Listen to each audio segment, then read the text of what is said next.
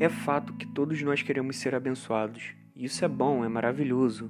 Até porque ser abençoado já faz parte da nossa própria natureza. Nós não precisamos nos esforçar para isso. Mas quero pontuar algo aqui sobre buscar bênção, sabe, irmão? Buscar bênção não significa buscar intimidade com Deus, mas quando buscamos intimidade, consequentemente buscamos a bênção. Primeiro nós temos que viver um relacionamento com o Pai Antes de buscar bênçãos secundárias, buscar a primária. E quando falo de bênçãos secundárias, são materiais, como carro, casa ou até mesmo trabalho. Busque primeiro a maior bênção que nos foi dada por Deus, que é Jesus. E como diz a palavra, as demais coisas serão acrescentadas. Olha o que o próprio Jesus disse, como relata Mateus no capítulo 6, dos versos 25 a 34. Não se preocupem com suas próprias vidas, quanto ao que comer ou beber, nem com seus próprios corpos, quanto ao que vestir. Não é a vida mais importante do que a comida e o corpo mais importante do que a roupa? Observem as aves do céu. Não semeiam, nem colhem, nem armazenam em celeiros. Contudo, o Pai Celestial as alimenta.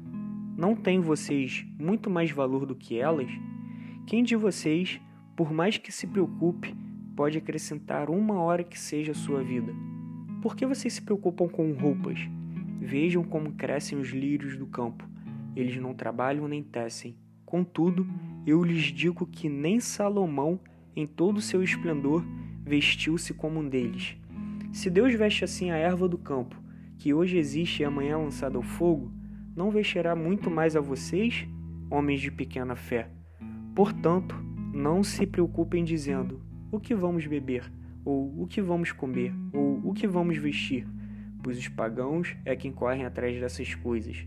Mas o Pai Celestial sabe que vocês precisam delas. Busquem, pois, em primeiro lugar, o reino de Deus e a sua justiça, e todas essas coisas lhes serão acrescentadas. Portanto, não se preocupem com o amanhã, pois o amanhã se preocupará consigo mesmo. Basta cada dia o seu próprio mal.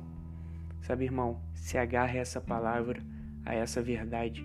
Deus nunca vai te deixar faltar nada, nada do que você precisa. E sabe mais de uma coisa? Todas as bênçãos de Deus que chegam até você têm que ser refletidas diretamente para a glória dele. Nunca se esqueça disso. Espero que essa palavra tenha te edificado. Deus te abençoe.